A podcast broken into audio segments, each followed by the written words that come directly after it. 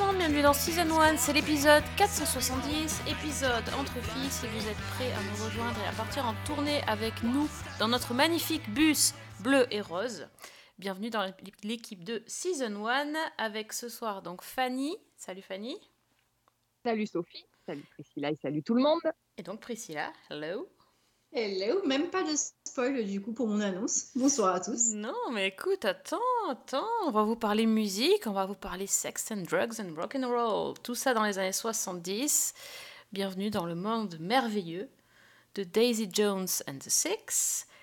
Euh, et euh, ben, pour commencer l'émission, on va laisser parler notre Daisy Jones à nous, c'est Fanny.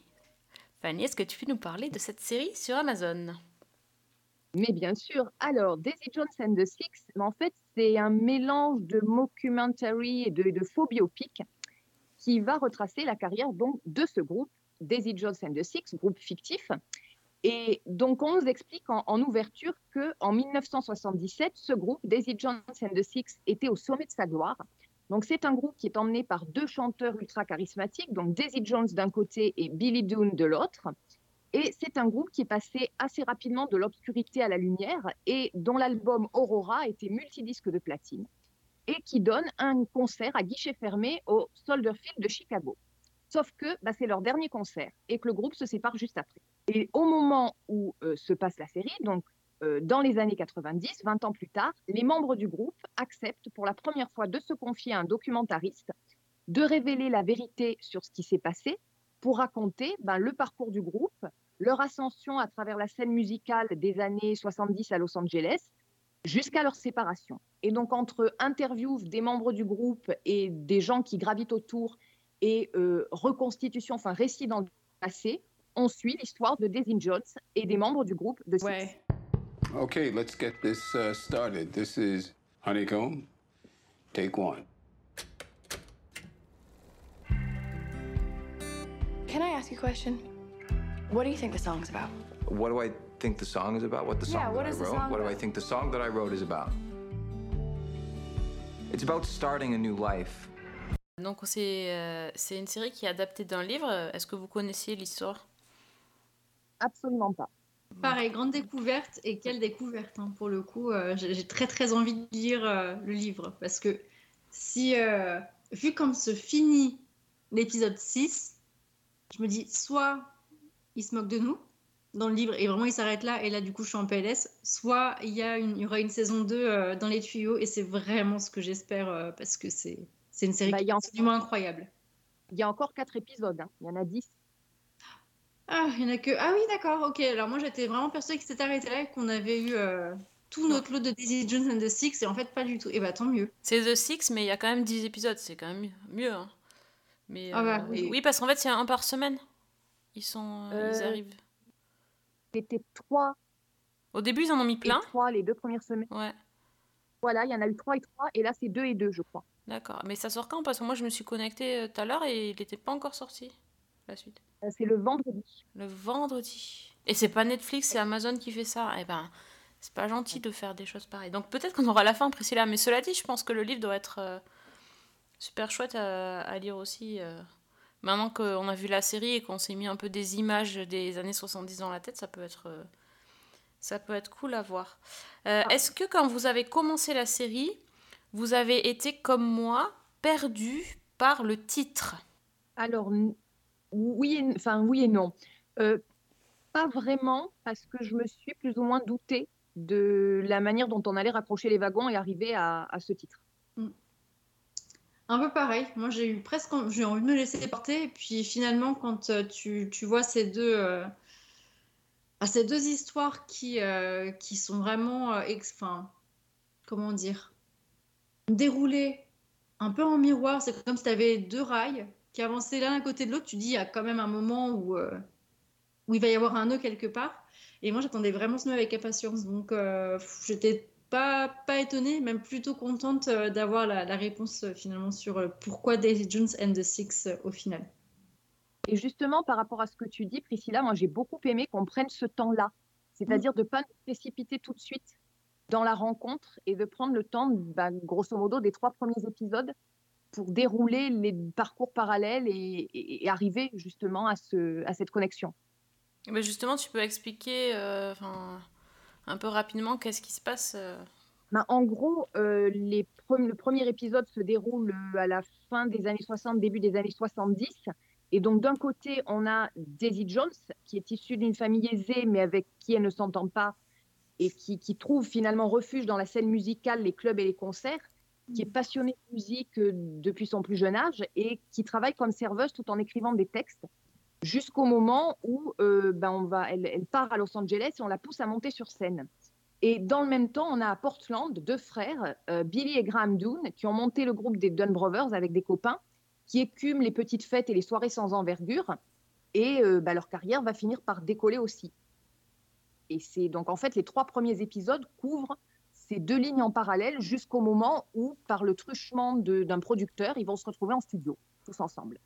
Oui, c'était c'était plutôt. euh, on le voyait plutôt venir, mais en même temps, ça a mis quand même pas mal de temps, euh, notamment le- l'histoire du producteur qui, en fait, il mettait énormément de temps à, à le trouver, enfin, à réussir à, à le voir, etc. Il y, a, il y a tout un truc. euh. En fait, moi, j'avais l'impression qu'au au départ, c'était vraiment l'histoire euh, des errances d'un d'un tout petit groupe de rock. euh, Mm. qui voilà qui, qui galère qui galère qui galère et c'est vrai que ça met vachement de temps à arriver et que à l'épisode 3 euh, pour, euh, pour arriver à, à l'explosion quoi. Parce que c'est ça. C'est quand, Ouais, quand deux tempéraments se rencontrent. C'est très très bien écrit. Et justement j'aime bien le ce qu'ils ont choisi comme, euh, comme écriture là-dessus, c'est-à-dire que d'un côté on a Daisy euh, qui elle va se faire repérer par le producteur. Et de l'autre côté t'as t'as- t'as- t'as Billy, et ses- t'as Billy et son groupe qui rament, qui rament, qui rament, qui font des concerts pendant des mois, qui se font pas payer et qui tombent sur ce fameux producteur de façon complètement fortuite. Voilà, on va pas expliquer comment, mais c'est quand même très très rigolo de voir en fait ce- cette espèce de, de jeu d'écriture qui est euh, pour le coup simple, mais qui marche tellement bien parce qu'il est bien amené que moi je vraiment j'ai été euh, m'a bluffé quoi. Vraiment, Mm. c'est très très chouette.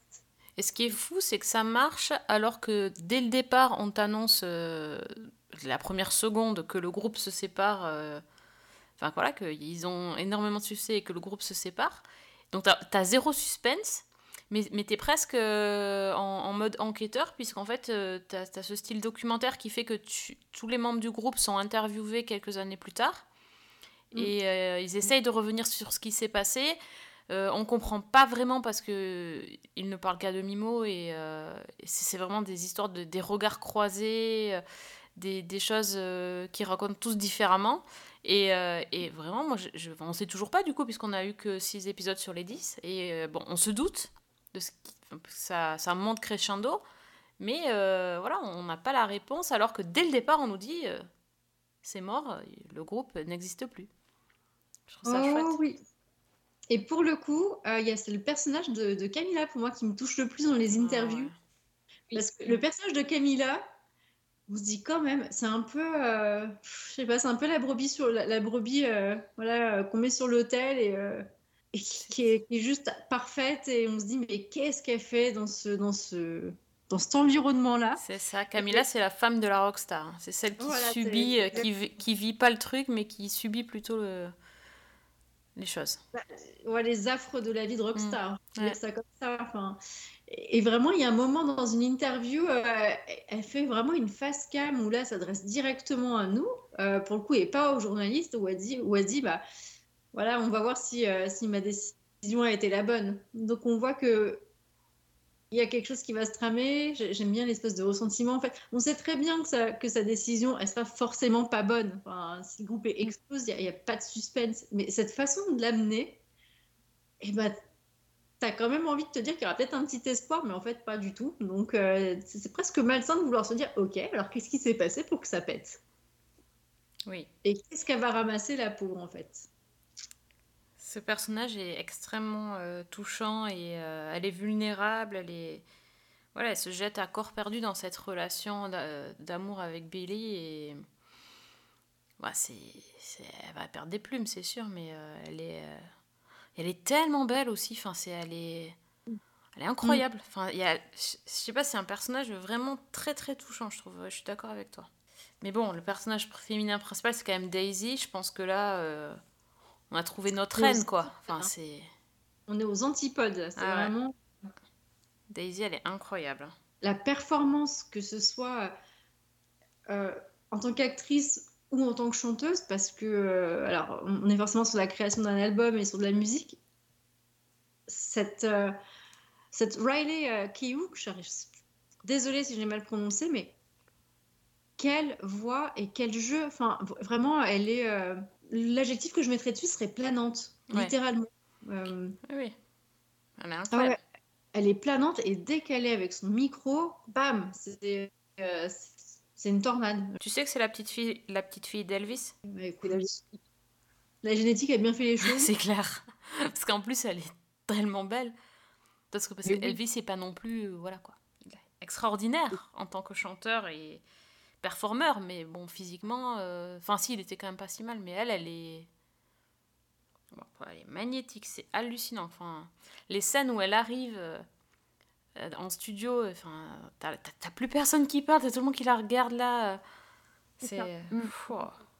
T'as l'impression qu'elle virevolte tout le temps, elle est tout le temps en train de tourner sur elle-même, de- Ouais. d'avoir les cheveux qui flottent au vent. Enfin, elle est vraiment, elle est, ouais, elle est sur une autre planète, quoi. vraiment, littéralement. Et je trouve ça encore plus fort quand tu la mets à côté du coup de, de Billy Jean, qui lui est, euh, c'est un paumé. Voilà, c'est un paumé, il est blessé, sa jeunesse n'a pas été toute facile et ça, ça a laissé des marques euh, qui traînent encore euh, à l'âge adulte. Et il est très sérieux, que elle, elle l'est pas du tout. Donc ça fait forcément des étincelles. Et, et je trouve que c'est encore une fois un, un très bon parti, parti pris en écriture. Et on pourrait se dire, bah, c'est trop facile aussi de se dire, bah, un mec qui est un peu, euh, un peu rigide, euh, c'est un leader qui veut pas se laisser détrôner par une nénette, euh, et elle qui est complètement solaire. Et bah ça marche, ça marche et c'est bien dosé. C'est ça qui est quand même absolument génial sur cette série et, et qui en fait un énorme coup de cœur pour moi sur Ouais. ce, ce début d'année parce qu'on est encore quand même qu'au début et, et je me dis waouh si si on a que des produits comme ça qui sortent, ah bah ça va être très difficile de faire euh, le classement du top 3 C'est euh, clair. en décembre. Et puis, c'est aussi euh, incroyable, mais musicalement parlant, c'est une tuerie. Enfin, le truc, ça. J'ai envie de dire, c'est un peu le, le côté extrêmement casse-gueule des séries musicales. Déjà, bon, c'est tiré d'un bouquin. Dans un livre, finalement, tu écris, bon, voilà, le groupe a signé un tube, ok, super, on peut tourner la page. Mais quand tu es dans la série, bah, tu es obligé que ce tube, on y croit. Ouais. C'est-à-dire qu'il faut qu'une chanson, on arrive à croire qu'effectivement, ça fait un tube, que ça lance leur carrière, etc. Et là, mais ça fonctionne, c'est magnifique, quoi. Et l'album est excellent. Euh, il est disponible pour euh, nos auditeurs et puis aussi pour vous sur euh, YouTube. Donc on peut aller chercher euh, Daisy Jones and the Six et il y a l'intégralité de l'album Aurora Oh. à l'écoute. Et c'est un pur régal. Vraiment. Il y a euh, aussi toutes la chanson, euh, la première, là, tu sais Est-ce que, elle y est Honeycomb, oui. Oui, Honeycomb. Ah bah oui. elle est elle fait chouette. cinq minutes et quelques, Oh cinq là minutes là.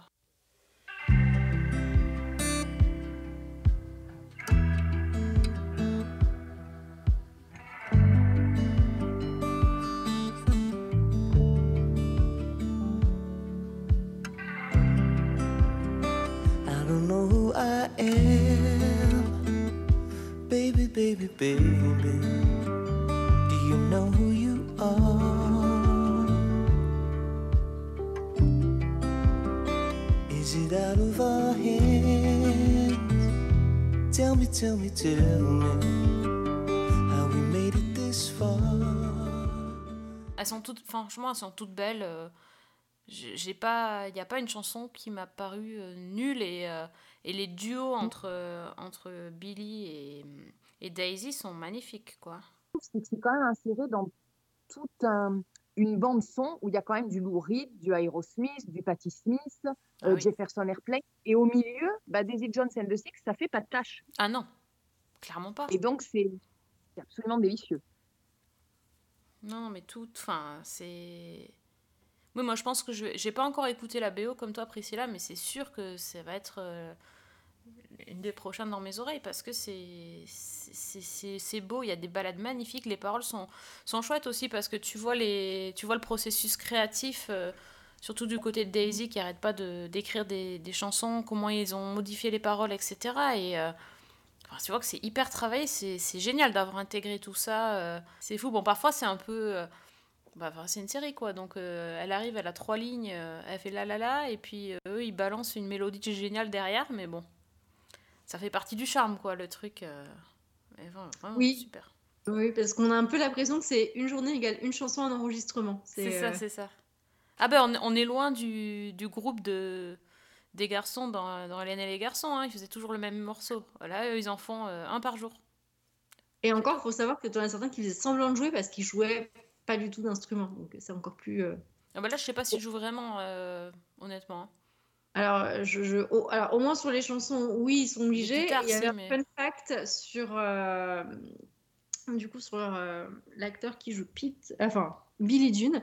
C'est que quand il a passé son audition, et ben, c'était pas si bien que ça. Mais après, il y a eu Covid. Alors, du coup, c'est un projet qui remonte à a quelques temps en arrière. hein, si, on, si on imagine qu'ils ont commencé à faire un casting Avant un le petit Covid, peu ah oui. avant, avant le Covid.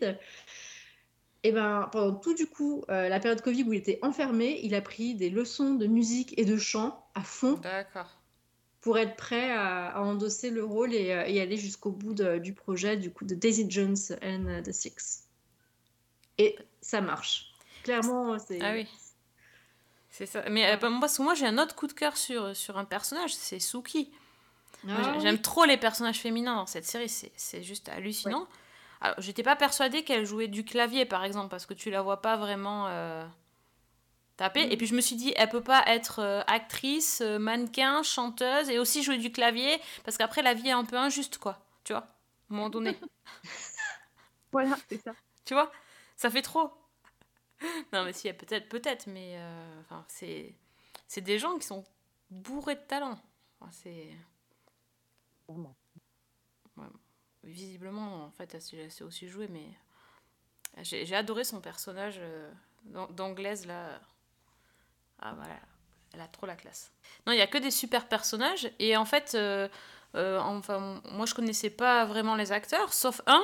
Mais est-ce qu'on est qu'on en parle ou on- Fanny, qu'est-ce qui s'est passé avec Timothy Olyphant mais quand nous voyons Timothy Olyphant en- en producteur avec une, comment dire, un, un look de, alors au choix acteur de film porno des années 70 avec sa moustache ou, ou proxène de quartier comme vous voulez, c'est un choc. Il faut dire les choses. Mais voilà, c'est c'est l'étendue de mon amour fait que je reste fidèle à Timothy Olyphant, même avec sa moustache improbable. C'est un- Voilà. une porn stash en fait. C'est ça. Oh là là, oui, exactement. C'est ça. Tu sais, ou alors c'est Ross quand il foutait les dans les dans les flashbacks de Friends. Tu sais aussi ça tient pas la route les gars, faut pas faut pas faire. Non, non, lui mais lui c'est vraiment l'acteur le, le plus connu et finalement je, je suis désolée de lui dire mais c'est pas lui qu'on remarque euh, Ah bah moi je peux te dire que j'ai remarqué avec sa Oui, mais hein. si mais disons Mais pas en- C'était peut-être pas Non, c'était pas l'effet escompté, je crois. Non, je, je pense pas. Bon, c'était c'était le point. Non, mais ça fait c'est important parce que c'est aussi euh, un style les années 70, c'est pas qu'une musique, c'est un look, c'est des vêtements, c'est des coiffures, donc ça fait partie des choses que que- qu'on remarque. Et euh, voilà, autant les looks et les vêtements sont incroyables, autant bon, il y a quelques ratés sur les moustaches, qu'est-ce que tu veux que je te dise euh, Voilà. Voilà, et puis après on cherche des points négatifs parce que honnêtement il n'y en a pas 50 000, hein, euh, vu, vu le, le gros coup de cœur euh, pour toutes les trois, euh, donc voilà. C'est focus moustache. Voilà, écoutez, je season one premier sur la moustache. C'est bien. N'importe quoi. Bon bref, vous l'aurez compris, donc on vous conseille vivement d'aller voir Daisy Jones and the Six, c'est sur Amazon.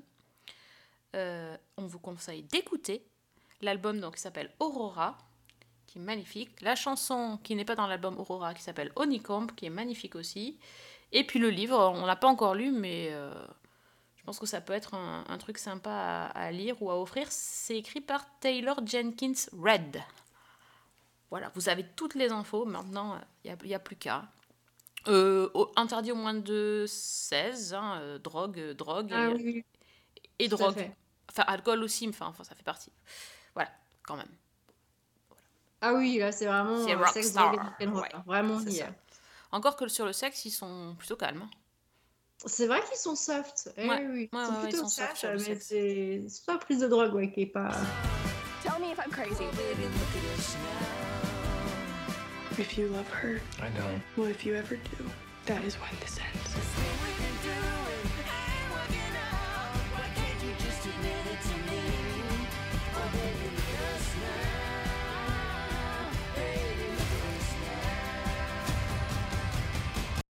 Alors, est-ce que votre bloc-notes est musical, chantant, avec moustache, sans moustache? Euh, Dites-nous tout. Bah écoute, moi, si tu veux, je peux vous ramener, transition, dans les années 70 en Californie. Ah bah écoute, Donc, oui, euh, tant qu'on y je est, on peut y rester.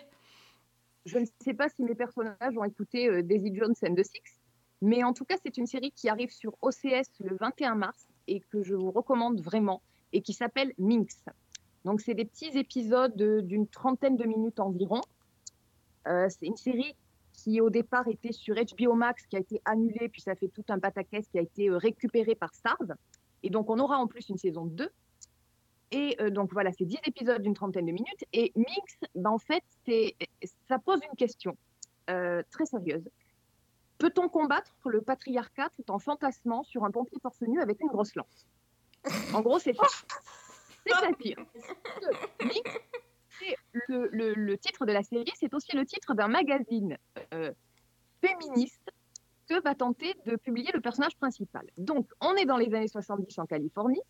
Et Joyce, qui est jouée par l'actrice Olivia Lovibond, est une journaliste qui est diplômée d'une prestigieuse université et qui a une ambition, c'est de publier une revue aux antipodes des magazines féminins de l'époque. Donc pas de recettes de cuisine, pas de conseils pour tenir son foyer, pas de conseils de mode, mais des articles militants sur l'égalité salariale, sur le droit à l'avortement, la lutte contre le patriarcat, etc. Et donc pour, euh, euh, promouvoir son idée, elle se rend à un salon où sont réunis tous les éditeurs de magazines qui sont des hommes et qui ne comprennent absolument pas son idée et n'y adhèrent absolument pas. Donc elle va d'échec en échec. Jusqu'au moment où elle croise la route d'un certain Doug Renetti, qui est joué par Jack Johnson, donc on a vu notamment dans New Girl. Et lui, en fait, bah, il publie des revues érotiques pour hommes. Et son idée, bah, c'est de, capter un nouveau public en publiant le magazine de Joyce avec les articles militants, mais en y rajoutant des photos d'hommes nus. Donc au départ, Joyce n'est pas du tout d'accord, mais comme elle n'a pas d'autre solution, bah, finalement, elle finit par accepter. Et donc on a cette collaboration qui va commencer entre la féministe rigide d'un côté et euh, bah, l'éditeur de, de magazines érotiques de l'autre. Et petit à petit, bah, grâce à leur entourage, grâce à l'influence qu'ils exercent aussi l'un sur l'autre, ils vont évoluer, ils vont trouver un moyen de dépasser leurs contradictions et leurs oppositions. Et d'un épisode à l'autre, on va suivre toute la création de ce magazine Minx, donc qui rassemble d'un côté les articles de fond écrits par Joyce et de l'autre les photos de charme qui sont voulues par Doug. Donc on a le début du partenariat euh, jusqu'à la mise en vente, en passant par le casting des modèles, la sélection des sujets, euh, toute l'opposition que ça va soulever euh, de la part des associations puritaines et aussi de certains groupes féministes radicaux qui, pensent que bah, le, fait de mettre des hommes nus dans le magazine, ça dessert la cause. Et toute la série, en fait, va avancer sur finalement ces deux piliers, c'est-à-dire l'érotisme d'un côté, le féminisme de l'autre, et, j'ai envie de dire l'érotisme féministe. Alors, côté euh, érotisme, très, ça aurait pu être très casse-gueule. Et en fait, la série désamorce absolument tout en parlant de plein de sujets, mais toujours avec un humour et j'allais dire presque une naïveté qui est charmante. Et pourtant, on parle de sextoy, on parle de pénis, de taille et forme de pénis, de mec à poil, de plaisir féminin, et on ne nous cache rien, c'est-à-dire que pour vous donner une idée, dans le premier épisode, vous allez voir plus de pénis que dans tout Euphoria. Ah oui, quand même. C'est ah ouais, de, de, toutes les tailles, toutes les directions, toutes les, enfin, c'est c'est une très grande scène. Et puis, bah, de l'autre côté, donc, on a Joyce avec ses articles sur euh, bah, la lutte contre le patriarcat, le, le, les droits des femmes, euh, les violences conjugales, etc. Et c'est extrêmement étonnant parce que, bah, comme je disais, c'est casse-gueule. Et en fait, c'est une série qui est absolument charmante. Elle est charmante parce qu'elle a ce côté très léger, très drôle. C'est vraiment, les dialogues sont géniaux, les, situations sont souvent cocasses et moi, je les ai trouvées très drôles. Et puis parce qu'on s'appuie vraiment sur tous les personnages et qu'on suit en fait leur évolution et que c'est ça qui définit finalement le, la manière dont est illustré ce, mélange de féminisme et d'érotisme. Donc notamment Joyce et Doug, évidemment, qui sont deux personnages absolument formidables et dont les deux acteurs, dont je, cite à nouveau Olivia Loviband et Jake Johnson, ils sont parfaits. Et l'écriture a vraiment l'intelligence de jouer sur les préjugés. C'est-à-dire que d'un côté, on a Doug, qui aurait pu être vraiment le macho borné, qui est uniquement intéressé par le fait de capter un nouveau lectorat et, qui utilise finalement dans toutes ses publications euh, le corps féminin. Et en fait, pas du tout. On découvre que c'est un type qui est plein de nuances, qui s'appuie essentiellement sur des femmes, euh, notamment euh, Tina, qui est son bras droit, et une ex-mannequin qui veut arrêter de poser nue, qui s'appelle Bambi. Donc c'est sur elle qui se repose pour gérer ses magazines. Et puis bah, finalement, il est féministe à sa façon. Et puis de l'autre côté, on a Joyce, qui est vraiment la féministe convaincue, acharnée et militante, mais qui, côté libération sexuelle, est complètement à l'ouest. C'est-à-dire qu'elle dit elle-même à un moment donné que dans sa vie, elle a vu deux pénis et demi et encore dans le noir. Et puis bah là, euh, ça va un petit peu réveiller sa libido et elle va commencer à s'interroger sur le, son rapport à la sexualité, sur le plaisir féminin, sur, euh, bah, comme je disais, sur sa libido et, et, et elle va se découvrir un petit peu. Et, et finalement, à travers le, la création de ce magazine, le parcours de ces deux personnages, bah, c'est une petite série qui est légère, qui est sympa, qui est drôle, qui, est, qui va loin parfois dans le côté euh, un, peu, un peu cash, mais qui est, euh, moi, que j'ai trouvé absolument géniale parce qu'elle est pleine de bonne humeur, parce qu'elle est pleine de joie, elle est hyper positive et que ben, on a ces personnages-là qui sont hyper attachants. Et donc voilà, vraiment, je recommande cette série-là qui s'appelle Minx, qui pose des questions très, très, euh, très intéressantes sur le fond du féminisme, mais qui le fait sans en avoir l'air. Et vraiment, moi, c'est une, une série que j'ai beaucoup aimée. Donc ça s'appelle Minx et c'est le 21 mars sur OCS. When back to school makes you feel like a fool, you too can snag a spouse. Find your thin within. This country treats women like second class citizens. We're overlooked, underpaid, and overwhelmed. We deserve a magazine that inspires us. The matriarchy awakens. Ça a l'air tellement Voilà. fun. Complètement. Bon, ah, ok, on passe des moustaches au pénis, j'ai envie de dire, on est toujours sur le porn, hein, c'est parfait. Bah, écoute, Parfait, parfait. Oui, euh, du coup, moi j'avais une reco vachement moins, vachement moins fun, hein, euh, ni, dans, ni dans le côté musical, ni dans le côté années 70, ni dans le côté sexe. Non, c'est vraiment plutôt dans le côté tueur en série. hein. C'est un peu ma cam, cela dit, donc euh, hmm, on peut, on peut se poser des questions. Euh, J'ai vu Luther. Alors, Luther est une série, mais n'est pas une série. Luther est maintenant devenu un film. Un film sur Netflix de deux heures. Ça s'appelle donc Luther Soleil déchu. Et euh, c'est une suite de la série Luther, donc euh, série britannique euh, qui s'est arrêtée il y a 4 ans maintenant, au bout de 5 saisons. Série anglaise donc avec peu d'épisodes par saison et qui raconte l'histoire de, de John Luther qui est un, lieutenant de police qui ne suit pas vraiment les règles, qui a tendance à dépasser tout le temps les lignes à ne jamais suivre euh, ce qu'on lui demande de faire et de, n'en faire qu'à sa tête pour euh, résoudre les affaires qui, euh, au cours des saisons, deviennent de plus en plus sordides, sachant que déjà la saison 1 est très noire, ça finit par du vraiment très très noir et le film Luther ne déroge pas à la règle, c'est vraiment extrêmement noir et même un petit peu... ça met un petit peu mal à l'aise sur certaines scènes parce que c'est assez hardcore quand même. Euh, c'est un peu un- au côté, euh, un côté tueur en série, mais avec un- une touche de Black Mirror dedans. Euh, donc c'est assez chaud. Euh, ça raconte en fait l'histoire d'un tueur en série qui va évidemment terroriser la population londonienne. Et euh, le problème est que le, Luther n'est plus inspecteur, puisqu'en fait il s'est fait dénoncer euh, dans, le, dans le film par, euh, son, par un de ses ennemis, et il va finir en prison. Donc une fois Luther en prison, le tueur en série a le champ libre et peut faire absolument tout ce qu'il veut, et donc son, disons que son kiffe, c'est de faire se suicider des gens. Donc, euh, voyez un petit peu la, chose. hein. C'est du chantage, en fait, poussé à l'extrême jusqu'au suicide. Et il arrive vraiment à créer des scènes de panique absolument euh, horrifiantes.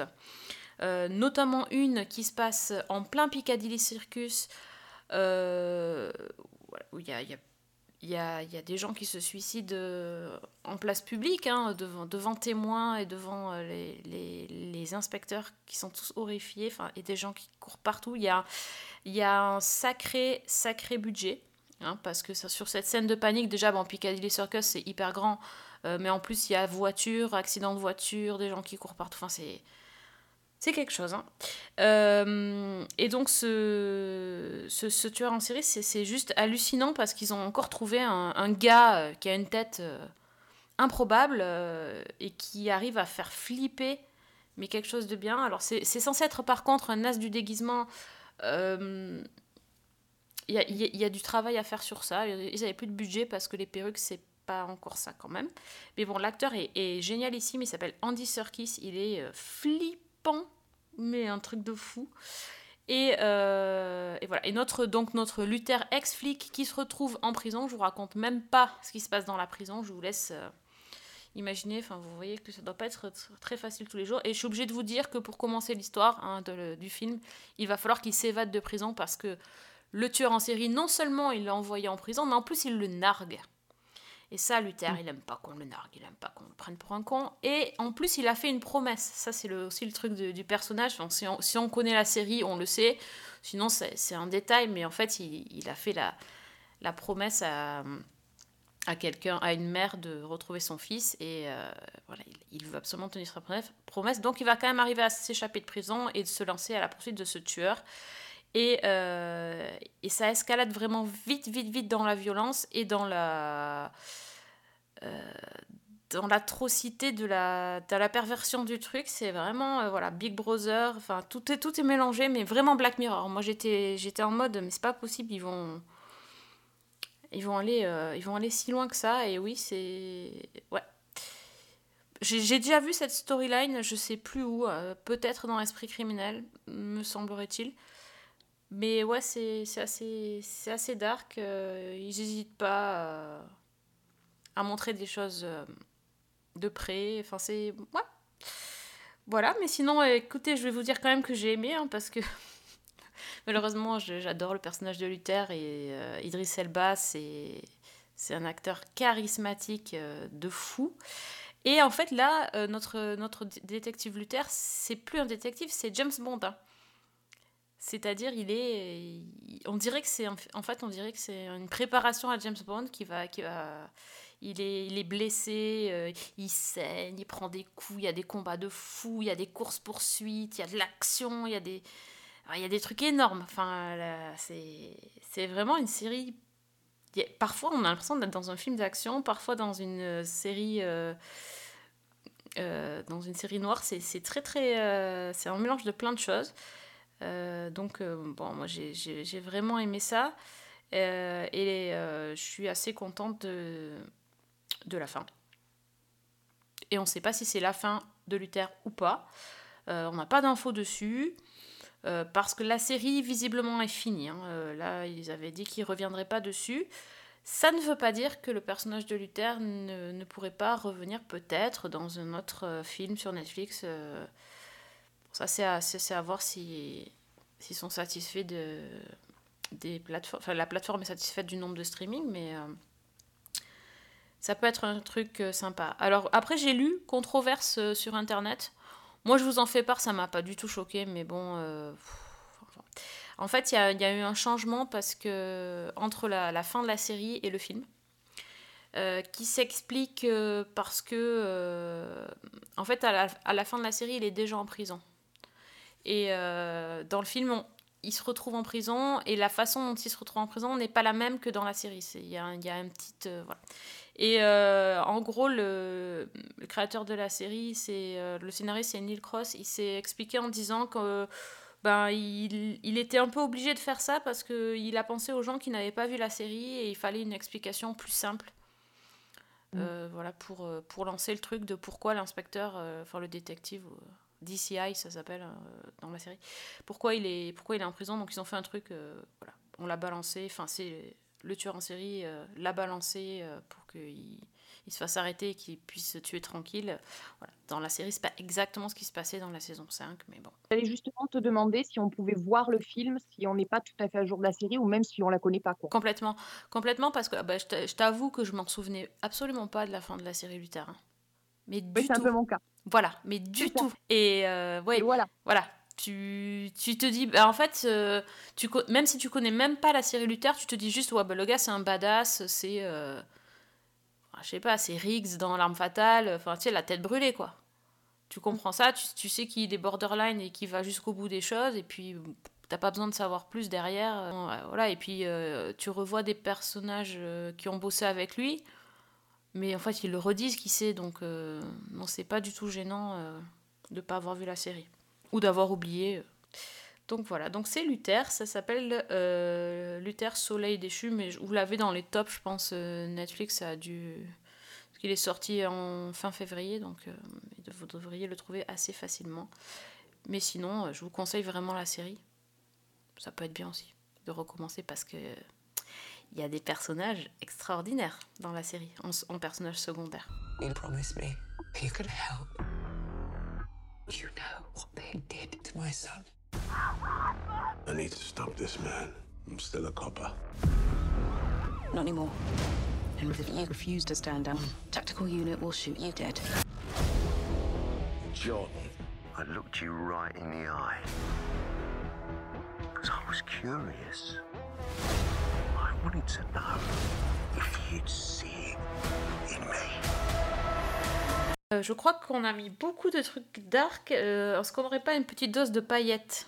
Oui. Ah. Ah oui, il nous en faut là. Et puis d'ailleurs, euh, la série dont je vais parler, euh, son acteur principal a fait quand même euh, grosse sensation aux Oscars avec sa magnifique veste rose. Incroyable. Sa, sa veste de smoking rose, euh, rose doux, c'était absolument splendide. Et je parle de Dwayne Johnson. Et donc, si je parle de Dwayne The Rock Johnson, et ben, je vais parler forcément de la saison 3 de Young Rock, qui est donc dispo sur euh, NBC. Et euh, on va pas forcément représenter la série euh, trop en longueur parce que finalement, il n'y a pas énormément de changements. Donc, on est sur euh, la suite. On avait abandonné The Rock à la fin qui perd ses élections en 2033. Donc, on est un peu plus loin dans le, dans le futur. Il s'est présenté aux élections présidentielles. Les deux saisons ont, focalisé sur euh, justement comment il allait se présenter, euh, l'élection, la campagne, etc. Enfin, tout ce qu'il y a autour d'une élection présidentielle très classique aux, États-Unis. Et, euh, et ben, qu'est-ce qu'il fait depuis qu'il a perdu son combat euh, politique Eh ben, Il est un peu, un peu à gauche, à droite. Et il va quand même se faire rappeler par le président, le nouveau président, donc celui qui l'a battu, euh, parce qu'il y a un problème avec un deal sur le, le café. Donc, a priori, il y a un problème mondial de pénurie de café et il y a un deal qui n'arrive pas à se faire avec le, le pays producteur euh, en question. Qui permettrait à tous ces bons Américains de boire leur café Starbucks tous les matins. Et, euh, Dwayne va partir euh, rencontrer du coup cette première ministre qui s'occupe euh, de ce dossier pour essayer de la convaincre. Et évidemment, sa stratégie pour essayer de la convaincre, c'est toujours de faire du Dwayne Johnson, c'est-à-dire de raconter des anecdotes sur sa vie. Donc là, on est vraiment concentré sur euh, les années 85, 86, 88, dans cette zone-là, sur la partie où il est vraiment très jeune. Et évidemment, quand il va euh, percer là pour de vrai euh, dans la fédération la WWE, ses premiers grands matchs, ses premiers, son premier WrestleMania, et c'est toujours encore là, pour ceux qui aiment le catch, qui aiment, qui aiment le personnage de Dwayne The Rock Johnson, c'est pas de nouveauté, mais c'est toujours du storytelling qui fait du bien, c'est des anecdotes qui sont toujours extrêmement réjouissantes, des petites leçons de morale aussi qui sont, euh, qui sont distillées par-ci par-là. Et il n'y a rien à dire de plus, c'est un produit qui marche, duquel euh, on peut peut-être, bien peut-être, commencer à, se- à se lasser parce qu'il n'y a pas forcément de grosses surprises sur, euh, sur la narration. Mais mais c'est bien amené. Et, et pour ceux vraiment qui, euh, aiment, euh, qui aiment The Rock, qui aiment sa carrière, qui aiment le fait que ce soit un touche-à-tout, eh ben, on, va assister justement, là, sur cette saison, à ses premiers pas dans le cinéma, par exemple. On voit que ça n'aura pas été si facile que ça. Et, euh, et toujours cette vie en coulisses euh, dans le monde du catch, la guerre entre les égaux, entre les lutteurs, comment est-ce qu'on peut le gérer? Comment est-ce qu'on va gérer d'un coup bah, la popularité qui va exploser? Donc c'est pareil, comment tu passes en fait d'un no-name que les gens voient euh, sans forcément l'apprécier, voire même qu'ils le conspuent parce ils n'aiment pas du tout euh, le personnage de Rocky Maeva dans ses débuts. Et comment The Rock va réussir à imposer une gimmick de donc de méchant, qui va faire décoller sa carrière, où il va prendre le micro et puis va imposer son style qui va devenir légendaire euh, au point où, euh, où il y aura un des shows et qui est toujours actuel aujourd'hui, c'est SmackDown, donc on peut voir euh, même à la télé française sur la TNT pour ceux qui l'ont. Ce show qui va être nommé par, par Vince McMahon, donc le chairman, le président de la, fédération, parce que euh, Dwayne Johnson euh, devient tellement charismatique que euh, voilà, les mots qu'il va, va lui utiliser dans ses gimmicks, dans ses promos, etc., il va en sortir un et bam, du coup ça devient le nom d'une des émissions qui tourne le plus encore à l'heure actuelle sur, sur le monde du catch et de cette grande grande fédération qui est la WWE. Donc c'est vraiment un livre, un livre d'histoire, c'est vraiment une, une autobiographie. Bon, c'est modifié très clairement, on n'est pas tout le temps sur du, vrai constamment. Euh, mais euh, c'est vraiment une grande autobiographie euh, à et moi je prends un grand plaisir à la voir. Et donc sur la fin de la saison 3, on arrive sur la période où Dwayne euh, va décrocher un des plus grands rôles de sa vie, donc celui qui va le propulser au cinéma, c'est quand il va faire le roi scorpion. Et oui, et ça c'était son premier rôle, et euh, c'est la personne qui a décroché le plus gros contrat au monde pour un premier rôle euh, sur un cinéma au, au grand écran. C'est lui. D'accord. Voilà, il a déjà fait péter tous les records, euh, rien qu'avec son nom et rien qu'avec euh, ce qu'il a réussi à construire et à dégager euh, dans le milieu du catch. Donc c'est vraiment un parcours de vie qui est extrêmement impressionnant, qui, euh, qui est très, euh, qui, est basé sur la résilience et, qui est vraiment pour moi extrêmement inspirant. Donc euh, vraiment c'est euh, encore un petit bonbon à une petite Madeleine de Proust. euh, pour les amateurs du style et je la recommande vraiment vraiment chaudement peut-être pas en série de l'année parce que c'est déjà la troisième saison mais pour se faire un petit plaisir c'est encore des épisodes très courts qui durent à peu près une vingtaine de minutes donc ça prend pas trop de temps sur sa journée mais ça peut permettre de se mettre un petit moment de détente surtout si le planning était bien dense euh, dans les activités du quotidien His name is legendary. Now, see how it all began. You decided on a name yet? Rocky Jr. Little Chief? Rocky 2. Rocky might be up. Any of those except Rocky 4. Young Rock, November 4th on NBC. Génial ça. De la paillette, de la paillette. Mais il n'y a pas de moustache.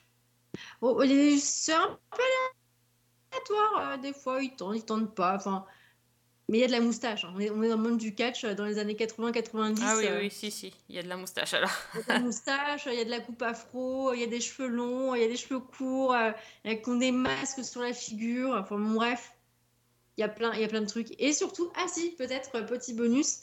euh, pour ceux qui, euh, qui aiment le catch et qui suivent la WWE, il y, a, un, il y a un guest qui est très très. qui- enfin, que j'attendais de voir. C'était le personnage de Cindy Lauper qui euh, est jouée par la, grande championne euh, Becky Lynch, donc qui, qui catch elle toujours actuellement à la WWE. Ça, sa première apparition dans une série télé. Et franchement, en tant que Cindy Lauper, et bah, ça passe absolument crème quoi. Vraiment ses cheveux roux qui partent dans tous les sens, l'accent, les expressions faciales, je, je suis euh, complètement sous le charme. Donc là, Becky Lynch a encore marqué des points pour moi. Cool, j'adore quand tu parles de ça. On sent déjà les paillettes dans tes yeux hein, pour, euh, pour Young Rock. Ça, c'est Ah ouais, chouette. C'est terrible. Et puis ils aiment bien mélanger le cinéma forcément parce que c'est de l'entertainment dans le catch euh, et, et puis bah, ca- casser les barrières. C'est vraiment avec The Rock qu'ils ont commencé à faire ça. Et la petite info, alors ça vous intéressera ou pas, mais euh, le grand grand événement qu'il y a dans le monde du catch, euh, c'est WrestleMania pour la WWE. Et euh, donc ça arrive en avril, donc c'est dans, allez, dans deux semaines, c'est le premier week-end d'avril, et ils vont se faire, enfin ils se font un délire à Hollywood parce que le, le show, enfin, qui sera sur deux nuits, aura lieu à Hollywood et ils sont en train de, de- de filmer des trailers en reprenant les grands classiques du cinéma euh, américain. Et du coup, c'est absolument fantastique. Quoi. Ils ont, fait un remake de Tom Gunn, ils ont refait avec bah, Becky Lynch et son mari qui est aussi catcheur, euh, ils ont repris une scène euh, du, euh, du Joker. Oh, avec Joaquin Phoenix quand il descend les escaliers. Ah oui, c'est là. absolument fantastique. Excellent. Et c'est très très bien joué. Donc vraiment, si vous avez envie d'aller les regarder aussi, euh, voilà, c'est du bonbon, c'est de la pépite, euh, c'est de la paillette, c'est de la madeleine, c'est tout, tout ce que vous voulez comme, euh, comme mot, mais c'est absolument génial. voilà. Et c'est ça qui est cool, c'est que tu pars d'un truc, donc du catch, et après, bah, c'est c'est une toile d'araignée géante et t'as jamais fini de, de tirer sur des fils et t'en découvres encore d'autres. Donc c'est vraiment euh, sans fin. Moi, je suis euh, subjuguée sous le charme. Et c'est pas prêt de finir. Waouh. Cette reco, Priscilla, incroyable. Euh, Fanny, est-ce que tu as autre chose à nous proposer?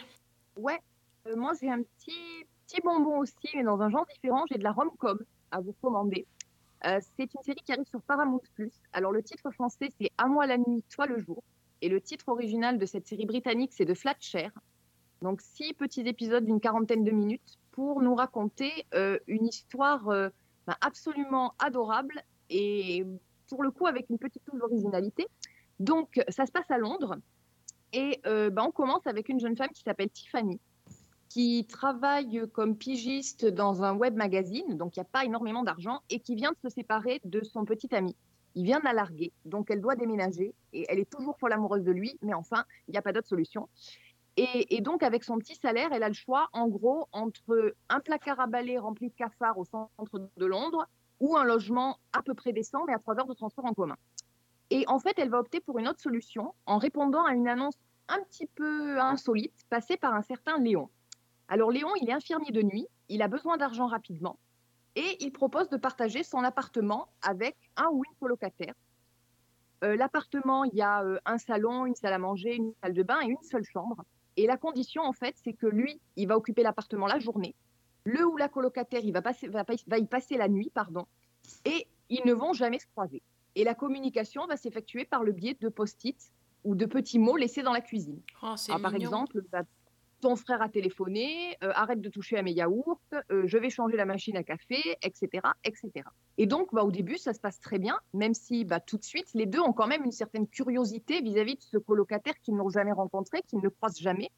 Et donc, bah, ils commencent à fureter un peu dans les affaires de l'un ou de l'autre, euh, à se poser un petit peu des questions, à imaginer, etc. Et donc, nous, on découvre en fait ces personnages à la fois en les suivant dans leur quotidien, et à travers le regard de l'autre et à travers tout ce que l'autre laisse dans l'appartement.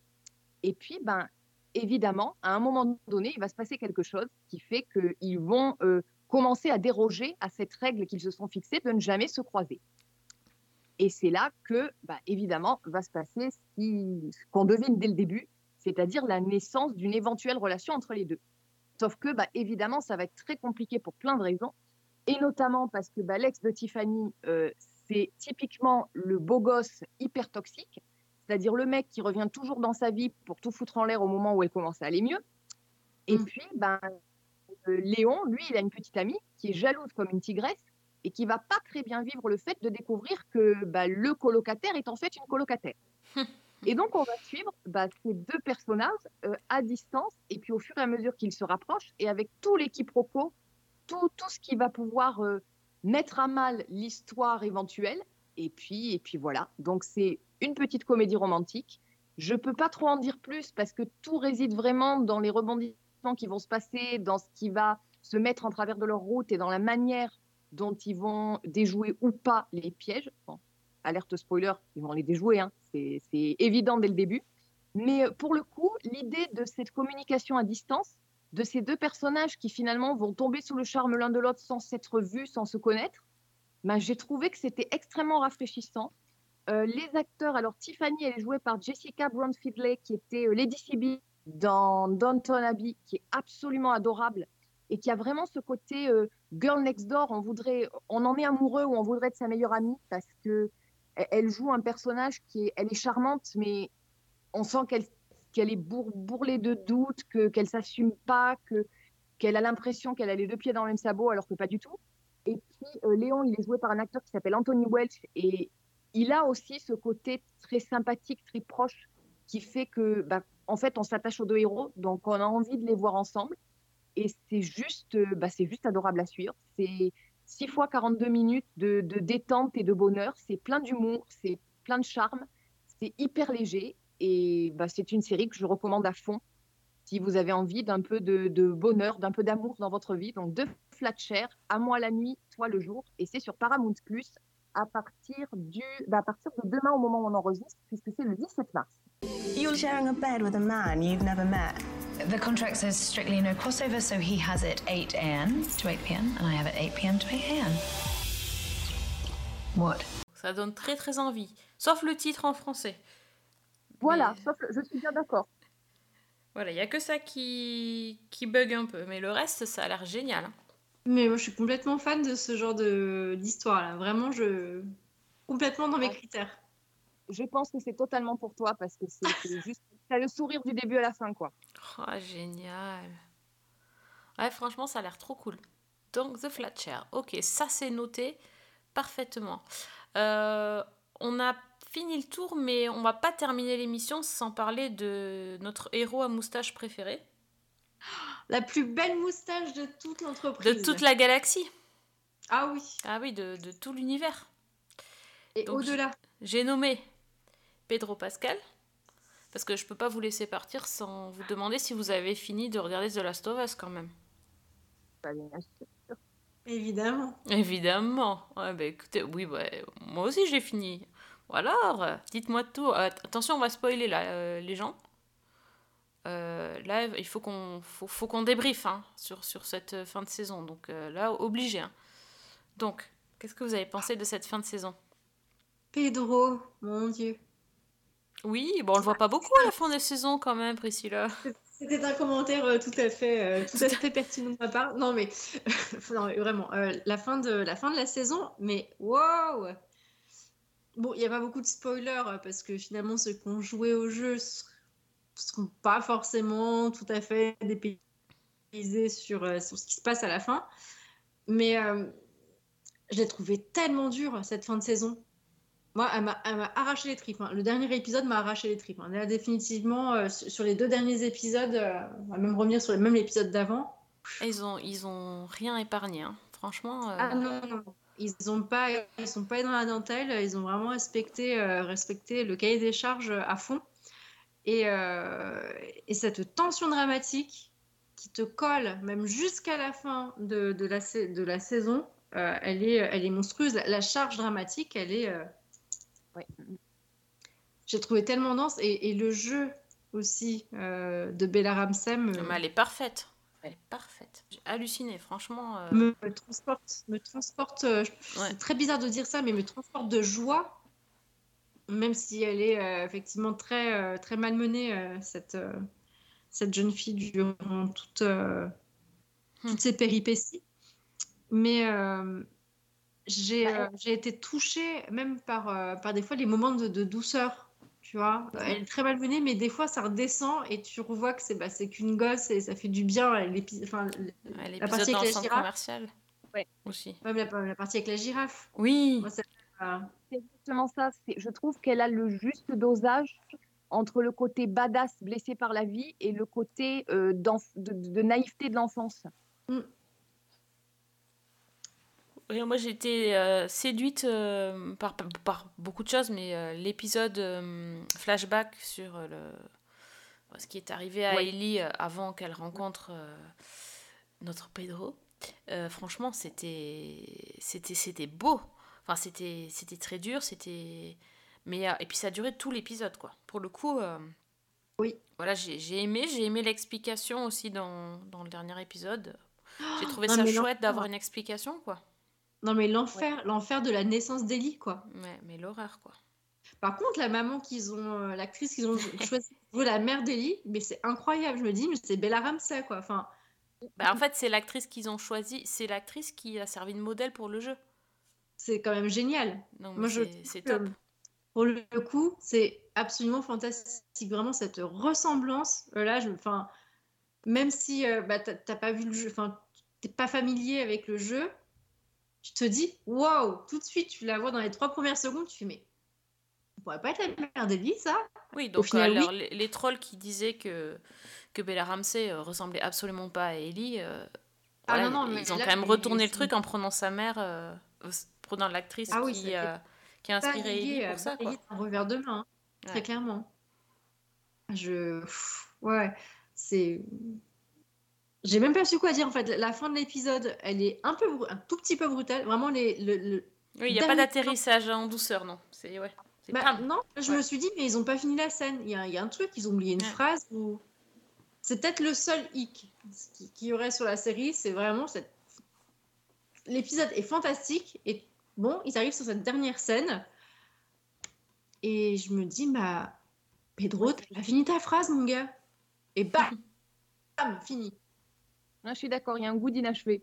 Bon, bah, on sait qu'ils arrivent quelque part et que ça va être euh, encore une nouvelle étape dans le truc, mais tu te dis oui, mais ils t'ont même pas posé un cliffhanger. Enfin, je me suis dit, mais qu'est-ce qui s'est passé? Ou, enfin, ou même si c'est pas un cliffhanger, mais au moins une phrase qui te, tiens, qui te cloue le bec. euh. Après, il y a eu ça dans toute la, tous les épisodes, tout au long des épisodes, c'était des, des cliffhangers à chaque fois. Donc peut-être qu'ils se sont dit on va calmer le jeu, je sais pas. Ouais, ils se sont dit non, il y en a marre. Allez, ça suffit. Voilà. Fin de tournage, les gars, c'est bon. Non, mais c'était c'était vraiment génial. hein. Oui. Oui. Et puis finalement, quand on dit c'est une série sur les zombies, bon, en fait pas du tout parce que bah, les zombies on les a presque pas vus. Pas tant que ça en fait. Enfin, plus ça avance dans, la, dans les épisodes, moins il y en a. Et finalement, le plus grand danger c'est les hommes. hein. Le plus grand danger, c'est les hommes, la folie euh, qui s'installe dans les esprits avec euh, ces privations, ce, ce changement d'univers. C'est. euh, Oh là rappelle finalement- Le pasteur, là, Ça il m'a fait flipper. hein. Ça m'a- Ça m'a rappelé finalement la tagline de, des premières saisons de The Walking Dead, qui était euh, Fight the Dead, Fear the Living. Donc, euh, combattre les morts et, et craignez les vivants. Donc, euh, voilà, youhou. Oui, c'est ça. C'est ça. Non, mais c'est. Du, du coup, je, je, je viens penser que euh, si ça devait arriver vraiment, ce genre de truc, eh ben, ça sera pas le feu quand même. Hein. oui, c'est sûr. Écoute, déjà, vu comment s'en est sorti euh, avec le Covid et nos pénuries de papier toilette et de riz et de je ne sais quoi, Oui. et des émeutes dans les supermarchés, je pense que C'est ça. l'humanité est mal barrée. Je pense que quand tu vois la queue aux stations-service, tu as compris que de toute façon, en cas d'attaque zombie, on, on tient pas, Ouais. Ah, on bah, tient pas je un suis jour. hein. Et ça aussi, peut-être, mais c'est c'est idiot, mais tu vois ce genre de petits détails quand on voit euh, Ellie qui, euh, oui, premier truc qu'elle fait, c'est faire fouiller pour prendre des serviettes hygiéniques ou des choses comme ça partout où elle va. C'était assez rigolo et je trouvais que c'était bien amené, tu vois, de pas oublier justement les détails euh, simples de, de la vie d'une jeune femme dans un milieu apocalyptique. C'était peut-être très anecdotique, mais pour le coup, c'est un, un petit élément qui faisait une différence et qui donnait encore plus d'authen- d'authenticité. Bah, à- ça, ça, ça, ancre dans le réel, c'est tout. Hein. Là, là, tu te dis, bah, t'es dans ta Ouais. réalité, quoi. C'est ça, ou même quand elle met ses rouleaux de papier toilette dans son sac, euh, Mhm. c'était rigolo. Mais ouais, mais ouais. Elle garde l'esprit pratique. euh. Non, puis bon, voilà, c'est une survivaliste. Elle sait, elle sait, elle sait ce qu'il faut, elle sait ce qu'il faut faire et tout ça. Enfin, elle est impressionnante. Enfin, c'est un personnage incroyable. Je suis toujours pas prête à jouer au jeu, mais euh, trop peur. Même si je sais maintenant que ce qui se passe et tout ça, trop trop peur. Mais franchement, super série. Oh oui, ah oui, oui, vraiment. Enfin, moi j'avais peur du produit parce que c'est pas du tout mon univers, mais euh, finalement, au-delà de l'effet Pedro Pascal et, euh, de tout ce qui va susciter en moi, ok, j'ai eu envie de savoir ce qui allait se passer et j'ai pas été non plus, euh, tu vois, tétanisée au point de me dire je peux pas le regarder, c'est trop, c'est trop glauque. Alors oui, il y a des scènes qui sont extrêmement dures, mais la performance des acteurs et de l'équipe de réalisation est tellement incroyable que ça donnait vraiment envie de rester et d'être euh, devant mon écran. Dès le lundi, euh, oh, j'attendais vraiment jour avec impatience pour, avoir ma dose et, Et je suis presque triste que ça soit fini. Après, c'est pas plus mal que ça dure pas non plus trop longtemps. Ouais, c'est ça. C'est bien de faire une pause parce que c'est quand même euh, très lourd. euh, et ça va pas s'arranger euh, pour la saison 2. euh, donc, euh, Ah bah c'était bien. Vraiment, enfin, les 8 épisodes étaient parfaits. Bon, que des bonnes notes et tout. hein. On a tout aimé ce soir. On est comme ça. Oh, oui. C'est le podcast des, des recommandations qu'on a, qu'on a aimé. Mais enfin, écoutez, j'ai envie de vous dire. J'en ai peut-être. Ah, une autre, une autre. Oui, j'ai peut-être une dernière petite photo. Alors, un peu à part parce que c'est pas tout à fait une série. Mais alors, j'ai adoré, mais complètement adoré. C'est une petite série documentaire sur Apple TV avec euh, huit épisodes d'une trentaine de minutes. Et c'est absolument génial. Ça s'appelle The Reluctant Traveler with Eugene, with Eugene Levy. Pardon. Donc, le, voyageur récalcitrant avec euh, Eugene Levy. Donc, euh, Levy, c'est euh, un acteur canadien de 77 ans qu'on connaît parce qu'il a joué le papa dans American Pie ou pour les amateurs de séries, c'est le papa dans Schitt's Creek. Ah oui, Et j'adore. en fait, eh bien, Apple lui a proposé de, de participer à une série documentaire où, en fait, le concept, c'est qu'on l'amène voyager dans différents pays. Et il devrait explorer le, le pays en question, la culture, euh, etc. Sauf que le problème, c'est que bah, Eugène Lévy dit lui-même qu'il n'est pas du tout du genre aventureux, que lui, il n'aime pas sortir de chez lui, qu'il n'aime pas voyager et qu'il n'a aucune envie de quitter son petit confort. Et donc, il explique ça à Apple. Et Apple dit, bah voilà, ça va être ça le concept. C'est-à-dire le voyageur récalcitrant. On va vous envoyer dans des endroits du monde où vous n'avez pas envie d'aller, vous allez découvrir la culture locale, la vie locale, etc. Et donc, Eugène Lévy accepte. Et le voilà qui est euh, catapulté dans divers endroits du monde. À chaque fois, il arrive dans des hôtels incroyables, des hôtels de luxe absolument magnifiques. Et à chaque fois, on va lui proposer des activités plus ouvrant, alors des activités culturelles, on va lui faire découvrir la gastronomie, et puis des trucs euh, un petit peu plus aventureux pour lesquels il n'est pas du tout préparé et qui lui foutent une anxiété monstre et où il va accepter ou pas de, de tenter le coup. Alors, par exemple, euh, bah, dans le premier épisode, il arrive en Finlande, il débarque en Laponie, où il nous précise d'emblée que lui, il déteste le froid, qu'il supporte pas ça, donc euh, bah, il est bien tombé.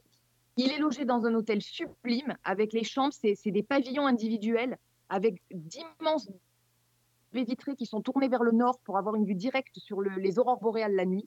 Et côté activité, on lui propose de la pêche à la ligne dans un lac gelé, on lui fait visiter un élevage de rennes, on lui fait faire du traîneau tiré par des huskies, on lui fait goûter la vodka locale, et, et là, à moitié paf, eh ben, il va accepter de se baigner dans un lac à l'extrême nord de la Laponie, en jurant que plus jamais il ne boira de vodka avec des Finlandais. Excellent. Euh, L'épisode 2, il arrive au Costa Rica, dans un hôtel au cœur de la jungle, au pied d'un volcan. Euh, alors, le, le personnage, est- enfin, l'acteur est absolument génial parce qu'il a un côté très pince sans rire. Où donc il arrive, il regarde par la fenêtre de sa chambre et il dit Ouais, elle est jolie cette montagne. On lui dit Non, mais c'est un volcan, monsieur. Et il reste un moment interdit, il fait Oui, mais c'est un volcan éteint. Et, et l'employé lui répond Oui, bah, ça fait dix ans qu'il n'a pas, a pas été en éruption. Et il y a le regard de, de, de Lévy, mais qui est absolument magnifique. Et le lendemain matin, il se réveille, il dit Je suis content, la montagne n'est pas entrée en éruption. Enfin, c'est tout des trucs comme ça, extrêmement pince sans rire et, et avec une ironie absolument géniale. Et donc, on le voit au Costa Rica, qui va randonner dans la jungle, qui va découvrir les, les espèces locales, dont la plupart sont euh, mortelles ou du moins très dangereuses. Et c'est absolument hilarant. Et donc, il va parcourir comme ça euh, Venise, l'Afrique du Sud, il va aller à Lisbonne, euh, Tokyo, le dernier épisode est à Tokyo. Et c'est, mais c'est absolument délicieux parce que c'est à la fois une plongée euh, dans des, des endroits qu'on ne connaît pas forcément, ou même si on les connaît, dans des aspects qu'on ne connaît pas forcément. Euh, notamment Tokyo, j'ai trouvé que c'était un très bon épisode parce qu'on sort complètement des sentiers battus. Et, et c'est, enfin, c'est très, très intéressant à voir. Et puis, il y a ce personnage, cet acteur, donc Eugene Levy, qui est, euh, mais, mais qui est hilarant, qui est sympathique, euh, qui donne vraiment envie de, de le suivre dans ses aventures de voir ce type qui, qui essaie de, sortir de sa zone de confort et de se mettre à l'épreuve alors qu'il n'en a pas vraiment, pas forcément envie, quoi. Et puis, puis, on va dans des endroits absolument incroyables. La réalisation est magique. Il y a des paysages sublimes. Et donc, vraiment, pour moi, c'est un gros, gros, gros coup de cœur euh, de Reluctant Traveler. Et c'est sur Apple TV. Et si vous aimez un peu ce, ce genre de, de documentaire euh, avec ce côté très drôle, est vraiment très sympathique, ultra sympathique. C'est vraiment à voir. I'm in the Arctic Circle, and the big question for me is why? The great outdoors means different things to different people. I'm more the great indoors type of guy. C'est sur Apple TV. Mais oui. Ouais. Mais tellement, mais, mais je l'aime tellement, euh, John Levy, avec sa tête là et ses, ses- ses lunettes. je- il, est trop. Il est trop sympathique. euh, je- Ah ouais. ça, et puis c'est plaisir de le voir aussi bien euh, en, en safari en train d'essayer de, avec son guide, de repérer des éléphants, que de le voir à Lisbonne euh, où il est invité à jouer de la guitare dans un, un concert de fado alors qu'il a plus touché sa guitare depuis 15 ans. Et puis le petit détail qui moi m'a beaucoup touché, c'est qu'il fait tout le temps référence à ses enfants et notamment à Dan qui, qui joue aussi Eh dans. Schitt's Creek. Donc euh, Ouais, voilà, donc carton plein. Oh. Et il n'a pas de moustache. Mais quand même, il est, il est sympathique. Bon, ben alors là, euh, la liste s'allonge, c'est même pas une série, et en plus ça a l'air... Mais c'est des gens de série et c'est court, donc ça va. Voilà, c'est ça. Donc euh, on valide à 100% ta, ta reco. Bah, c'est incroyable toutes ces belles recos pour ce soir. Merci les filles, hein, franchement. Que du, que du chouette. Bon, en prio, donc, euh, hein, Daisy Jones and the Six. Tout à fait. Allez-y de notre part, euh, les tickets euh, sont, les billets pardon sont, sont offerts par Season 1. Vous allez pouvoir profiter du concert du siècle. Et euh, bah donc merci Fanny, merci Priscilla. Si on veut parler euh, musique et rock and roll, Fanny, on te trouve où sur sur On me- Twitter on Ah, me- le chat est réveillé.